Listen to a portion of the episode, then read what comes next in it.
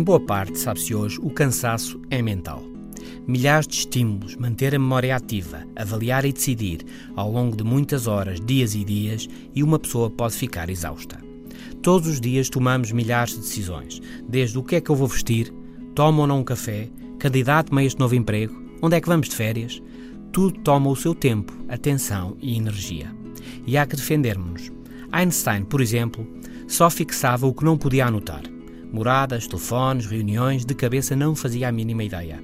A memória e a atenção guardava-as para o seu trabalho. Mas hoje, no dia a dia, às vezes ainda nem saímos de casa e um problema já marcou o nosso dia: o que vestir. As senhoras estão mais treinadas, mas os homens, que saudades do fato e gravata. Bem, Einstein, Steve Jobs, Zuckerberg, o fundador do Facebook, Barack Obama, todos eles resolvem ou resolviam esta questão da mesma forma: vestir sempre o mesmo. Einstein com um fato e gravata sempre iguais. Obama, dois fatos escuros, azul e cinzento. Tinha Einstein e tem Obama N fatos iguais. Steve Jobs, de calças de ganga e camisola preta. Zuckerberg, t-shirt cinzenta e calças de ganga. Sempre assim.